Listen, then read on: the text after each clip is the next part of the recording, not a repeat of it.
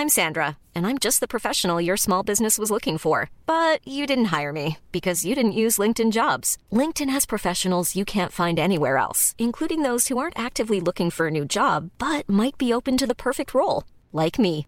In a given month, over 70% of LinkedIn users don't visit other leading job sites. So if you're not looking on LinkedIn, you'll miss out on great candidates like Sandra. Start hiring professionals like a professional. Post your free job on linkedin.com/people today.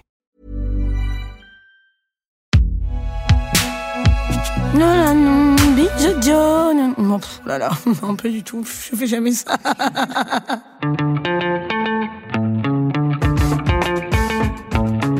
Salut, c'est Thomas Rozek. Comme si la pandémie et les inquiétudes sécuritaires ne suffisaient pas, on a vu se mettre en place tout récemment dans l'actu l'une de ces séquences anxiogènes dont notre monde médiatico-politique a le secret, les fameuses tensions diplomatiques. Ces instants d'angoisse où face à la montée des agacements dans les mots entre deux États, on voit ressurgir des tréfonds de notre mémoire collective les souvenirs des grands conflits larvés d'antan, certains ayant fini par ailleurs par de véritables conflits avec des armes, des bombes, des morts, des déplacés et toute autre sorte de joyeuseté. Or donc, nous n'en sommes pas encore là avec la Turquie, puisque c'est bien de ça dont il est question ici. On en est encore à la tension, au conflit diplomatique, un oxymore ou presque où la politesse et l'agression se mélangent et où nous, publics, tentons de faire le tri entre les raisons officielles de ces énervements et les sujets officieux. Bref, quand on a de tout ça qu'une vision très très lointaine, on s'y perd rapidement. C'est la raison pour laquelle on a eu envie de revoir quelques fondamentaux avec notre épisode du jour. Bienvenue dans Programme B.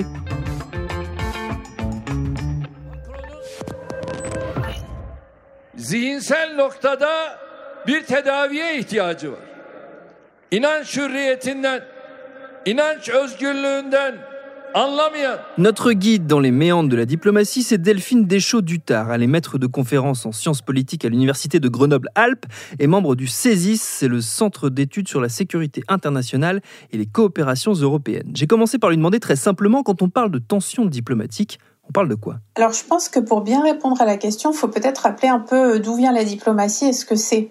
En fait, la diplomatie, c'est une méthode de règlement des conflits qui permet de ne pas utiliser la violence et d'utiliser plutôt le, le dialogue ou la négociation. Ce qui veut dire que quand on parle d'un incident diplomatique ou d'une tension diplomatique, ça signifie que quelque chose s'est mal passé ou a mal fonctionné dans ce dialogue, mais ça ne signifie pas du tout que, c'est une marche vers une guerre, en fait, puisqu'on reste dans la diplomatie qui peut parfois être émaillée par l'utilisation de mots qui peuvent être forts, euh, comme des invectives. C'est un petit peu ce qu'on voit entre la France et la Turquie depuis quelques semaines. Ben, ça veut absolument pas dire que l'on va vers euh, euh, des tensions physiques. Est-ce qu'il y a un processus réglementé par étapes de comment fonctionnent euh, ces tensions ou ces conflits diplomatiques ou est-ce que chaque cas est différent finalement? Alors je pense qu'il y a d'abord, bon, chaque cas est spécifique, mais quoi qu'il arrive, je crois qu'il faut bien distinguer en fait deux éléments. Il y a en fait ce qui est affiché dans les médias, la vitrine, c'est-à-dire ce qui se voit le plus, les mots échangés par les deux chefs d'État, en l'occurrence dans les tensions de la France et la Turquie. Et puis il y a toute la machinerie qu'on ne voit pas, en fait, que les profanes et les citoyens ne voient pas forcément, qui est la machinerie diplomatique derrière, qui sont les services euh, des deux ministères des Affaires étrangères, qui eux, bien sûr, continuent en fait à dialoguer, à discuter et à ces échanges diplomatiques bilatéraux qui existent en fait entre nos deux pays à travers nos réseaux diplomatiques, s'ajoutent les échanges dans les cadres multilatéraux, comme dans le cadre de l'OTAN par exemple. Alors même si dans le cadre de l'OTAN, entre nos deux chefs d'État, là aussi, les choses sont assez compliquées depuis quelques mois et plus précisément depuis le mois de juin 2020.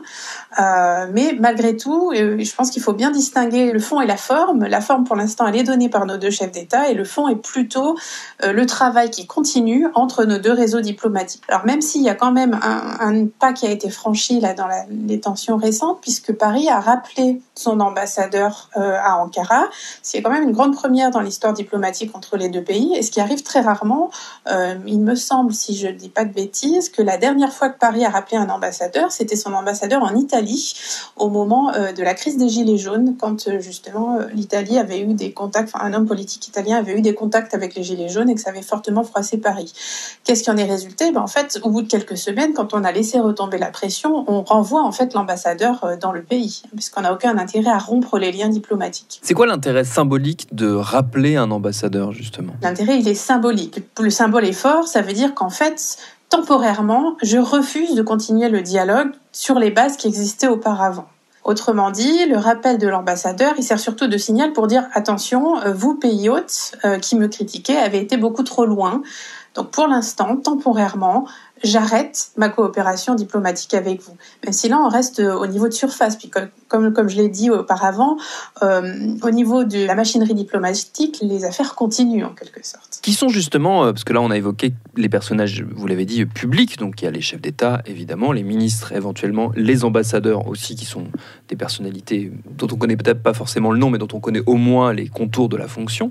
Euh, qui sont les autres personnes, justement? C'est quoi la machinerie diplomatique derrière C'est qui les personnes impliquées dans ces dialogues parfois conflictuels Alors en l'occurrence, euh, il y a plusieurs acteurs qui sont d'ailleurs, enfin le propre de la diplomatie d'après la guerre froide, c'est la, multiplicité des acteurs impliqués. Donc bien sûr, bah, il y a tous les acteurs officiels de l'État, c'est-à-dire bah, bien entendu les diplomates qui sont pas toujours forcément connus du grand public, euh, en dehors des ambassadeurs, tous les fonctionnaires qui travaillent dans les différents services euh, au Quai d'Orsay, mais aussi au ministère de la Défense, par exemple, en ce qui concerne les coopérations de défense, ou bien au ministère de l'économie et des finances. Donc on a en fait beaucoup de, de, de servants de l'État en quelque sorte, de fonctionnaires d'État.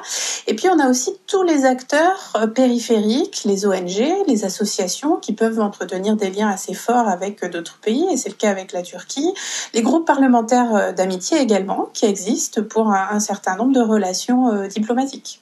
Et puis bien entendu, l'autre acteur important, ce sont les entreprises qui peuvent avoir des intérêts forts et dans le cas euh, franco-turc, j'ai malheureusement pas suffisamment de données pour vous dire s'il y a beaucoup de liens économiques. Par contre, ce que je sais, c'est qu'on a une petite divergence de vue avec euh, l'Allemagne sur comment traiter en fait le, comportement du président turc. Euh, dans la mesure où l'Allemagne veut un petit peu freiner les sanctions européennes qui semblent assez inévitables hein, lors du prochain Conseil européen de décembre, parce que justement les entreprises allemandes font pression sur le gouvernement parce qu'elles ont des énormes intérêts économiques en Turquie ce qui n'est pas forcément aussi évident dans le cas français. On parle parfois de, diplomatie parallèle. Est-ce que c'est de ça dont on parle quand on utilise cette expression, de ces discussions parfois informelles qu'il peut y avoir autour de la diplomatie officielle? Oui, tout à fait. C'est ce que l'on appelle la track 2 diplomatie, la diplomatie parallèle, effectivement, qui est en plus compliquée un petit peu dans la période actuelle par la pandémie, c'est-à-dire qu'elle est virtualisée, ce qui peut rendre les échanges plus complexe. Là où d'habitude, en marge des, grandes réunions officielles, par exemple, ou des sommets, on peut sortir de la salle de discussion, aller discuter avec ses homologues pour essayer de faire désenfler la pression. C'est plus difficile en fait quand on doit faire les réunions en visioconférence ou par téléphone, où on ne peut pas forcément avoir l'interlocuteur sous la main, comme ça serait le cas dans une diplomatie en présentiel. Est-ce qu'avant tout, euh, cette diplomatie, la manière dont on la règle justement en communiquant sur le fait de rappeler son ambassadeur, le fait de faire des déclarations des fois à l'emporte-pièce, ce n'est pas justement euh, avant tout une guerre de communication avant d'être une guerre de diplomatie pure et dure Oui, je crois que vous avez mis le doigt en fait sur, ce que c'est exactement. Je pense qu'on est beaucoup dans une guerre d'image. Euh, il faut rappeler qu'il y a des enjeux des deux côtés et notamment pour la Turquie, un des gros enjeux, c'est de montrer qu'elle peut être un hégémon régional dans un Moyen-Orient qui est extrêmement fragmenté. Il faudrait pas avoir du Moyen-Orient une image euh, unifiée parce que c'est pas du tout le cas. L'hégémonie de la Turquie est très contestée en fait par certains pays du Moyen-Orient. Et donc là, ça veut dire qu'Erdogan en fait saisit un petit peu les opportunités qui peuvent se présenter et les transforme en méthode de communication politique pour dire moi je gère la situation et je peux être euh, le leader pour toute une, euh, une partie du Moyen-Orient, ce qui n'est pas forcément bien vu d'ailleurs par des pays comme l'Iran ou par l'Arabie saoudite. Est-ce que ça veut dire parallèlement que, justement, puisqu'on est dans une guerre de communication, les, les véritables enjeux de, des tensions ne sont pas ceux qui sont mis sur la table Alors, je pense qu'il y a quand même des enjeux, notamment des, enjeux de sécurité en particulier, alors des choses dont on parle un petit peu moins ces dernières semaines, mais les enjeux de sécurité en, Méditerranée, en Méditerranée orientale. Euh, en l'occurrence, la, Turquie a plusieurs fois cet été envoyé des vaisseaux pour aller forer, en fait, les, fonds marins euh, près de, l'île grecque de Kelazario, si je me souviens bien. Je suis plus sûre exactement du nom de cette île. Euh, ce qui est assez frappant, c'est qu'il y a un contentieux sur euh, cette question-là, dans la mesure où euh, cette île, en fait, et ces eaux dans lesquelles le vaisseau turc est allé forer, est en fait revendiquée par la Grèce puisque ça fait partie de sa zone économique exclusive. Donc, si on respecte strictement le droit de la mer, la Grèce a raison. Et la France est allée afficher son soutien à la Grèce en envoyant euh, deux frégates et un, bâtiment, euh, et deux rafales, pardon, et une frégate. Ce qui, là aussi, est un symbole fort pour dire à la Grèce, nous vous soutiendrons, y compris militairement, au cas où la Turquie continue ses incursions. Et d'ailleurs, l'Union européenne avait opté, elle, pour une méthode un peu plus douce de médiation qui a permis à la Grèce et à la Turquie de renouer les fils du dialogue, en tout cas au moins minima depuis euh, fin septembre. Mais je crois qu'il y a ce gros enjeu-là. Et il y a un deuxième enjeu qui n'est pas que symbolique, qui est la question du conflit en Arménie actuellement, euh, qui a des incidences très fortes. Et on l'a vu d'ailleurs euh, en France avec euh, notamment à Lyon des incidents entre les communautés turques et arméniennes, ce qui montre bien qu'il y a des tentatives d'importation finalement du conflit et que c'est pas que des enjeux de communication. Donc il y a beaucoup d'enjeux de communication, ça se joue au plus haut niveau des deux États, mais il n'y a pas que ça. Hein. Ça s'appuie sur des vraies discordances de fond. Si on fait un peu de, théorie diplomatique. Une fois qu'on en est arrivé au niveau d'escalade qu'on connaît, c'est-à-dire le rappel de l'ambassadeur, quelles sont les options euh, qui sont sur la table On l'a dit, on peut, si le conflit s'apaise, ramener l'ambassadeur et reprendre un, un, dialogue normal. Mais si c'est pas le cas, c'est c'est quoi en gros les prochaines euh, étapes? Alors si on s'en tient à ce que nous dit le droit international, en l'occurrence la Charte des Nations Unies, il y a une obligation qui est faite à tous les États, c'est de régler pacifiquement leurs différends. Donc ça veut dire que s'il euh, y a un vrai différend et qui persiste, on a en fait dans un des chapitres spécifiques de la Charte des Nations Unies, le chapitre 6, une panoplie d'instruments qui permettent de pacifiquement régler les différends entre États et il y a une gradation. Alors ça peut être par euh, le dialogue, quand les pays continuent malgré tout à vouloir discuter directement. Si les pays commencent à ne plus vouloir discuter directement entre eux, on va faire appel à un médiateur. C'est ce qui pourrait très bien se passer si euh, la situation s'envenimait vraiment. Et dans ce cas, le médiateur doit être très bien choisi puisqu'il doit être neutre et vu de façon impartiale et légitime par les deux États euh, considérés. Et puis, bah, ensuite, si ça va plus loin, on a toute une panoplie de sanctions qui peuvent exister, euh, politiques et économiques, visant justement à, stopper finalement la montée en puissance de la tension diplomatique.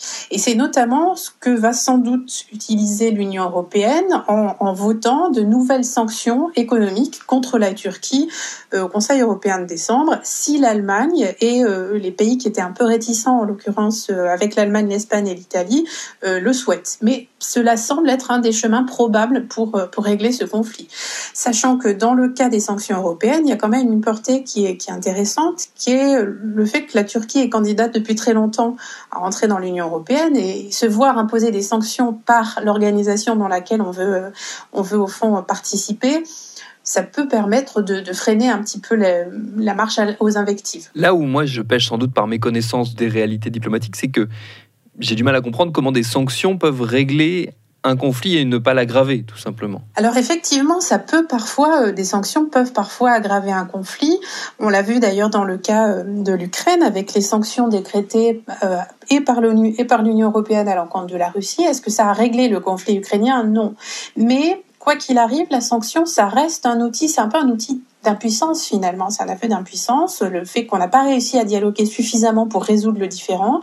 Et c'est un moyen de dire stop, un petit peu comme on dirait à un enfant récalcitrant, finalement, maintenant tu t'arrêtes et on, s'arrête 30 secondes, on, réfléchit à la prochaine étape. C'est un petit peu comme ça que je vois les, les sanctions euh, de mon côté. Sachant que, évidemment, la dernière étape, mais il n'y a aucune raison d'en arriver là euh, dans, le cas de la France et de la Turquie. C'est euh, le chapitre 7 de la Charte des Nations Unies, mais qui est en fait une exception euh, qui, est mobilisée quand il y a une, menace à l'encontre de la sécurité et de la paix internationale. Et là, on n'est absolument pas dans ce cas de figure-là. Pas du tout. Ce cas de figure, ça a été celui, par exemple, de, la guerre en Afghanistan suite au 11 septembre, où là, oui, il y avait bien une menace contre la paix et la sécurité internationale incarnée par le régime taliban. Et du coup, ce chapitre 7, il prévoit quoi? Alors, le chapitre 7, il prévoit en fait des possibilités de coercition. Et là encore, il y a toute une gradation avec des sanctions militaires. Et puis, bah, la mesure ultime, ça peut être l'intervention militaire évidemment uniquement si elle est acceptée, si elle est validée par le Conseil de sécurité, ce qui veut dire que les cinq États membres permanents du Conseil de sécurité n'opposent pas de veto.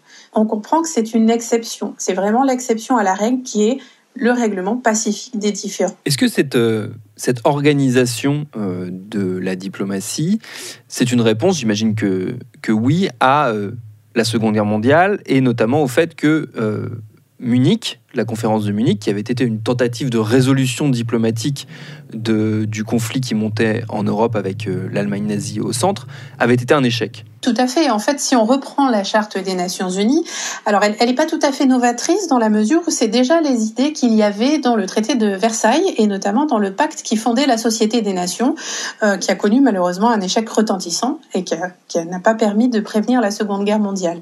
Mais l'objectif finalement, après les deux guerres, il redevient toujours le même, c'est éviter euh, un drame de cette ampleur-là et faire en sorte que quand les États euh, ne sont pas d'accord, ils ne pensent pas au recours à la force en premier, mais ils pensent au recours au dialogue en premier. Et effectivement, l'avantage que l'on a maintenant par rapport à, la Première Guerre mondiale ou l'entre-deux-guerres, c'est la pratique. On a maintenant 70 ans de pratique euh, chez les États membres de l'ONU, et c'est quand même 193 États sur les 197 États reconnus dans le monde, donc c'est très large majorité. Et tous ces États adhèrent en fait à ces normes, même si évidemment il y a des exceptions, même si on pourrait beaucoup critiquer l'ONU pour beaucoup de raisons, et notamment le fait qu'elle n'est pas forcément représentative des grands équilibres de puissance actuels. Mais ce qui reste, c'est au moins ça, le fait qu'elle a ancré chez les États cette pratique qui est d'abord communiquer, dialoguer pour résoudre les différends et non pas avoir recours à la force ou avoir recours à des alliances euh, qui ensuite vont s'affronter entre alliances, ce qui a été le cas euh, pendant les deux guerres mondiales. Et sur un sujet connexe, il y aurait fort à dire sur l'expression munichois, qui est une des insultes à la mode qu'aiment s'envoyer celles et ceux qui débattent de la laïcité en France en ce moment pour s'accuser de collaboration envers telle ou telle force supposément à l'œuvre. Là aussi, en termes d'escalade, on assiste à une montée en tension de plus en plus aiguë, mais c'est un autre sujet. Merci à Delphine Deschaux du Tard pour ses réponses. Programme B, c'est un podcast de Binge Audio préparé par Lauren Bess, réalisé par Geoffrey Pouich. Abonnez-vous sur votre appli de podcast préféré pour ne manquer aucun de nos épisodes, Facebook, Twitter, Instagram pour nous parler, et à jeudi pour un nouvel épisode.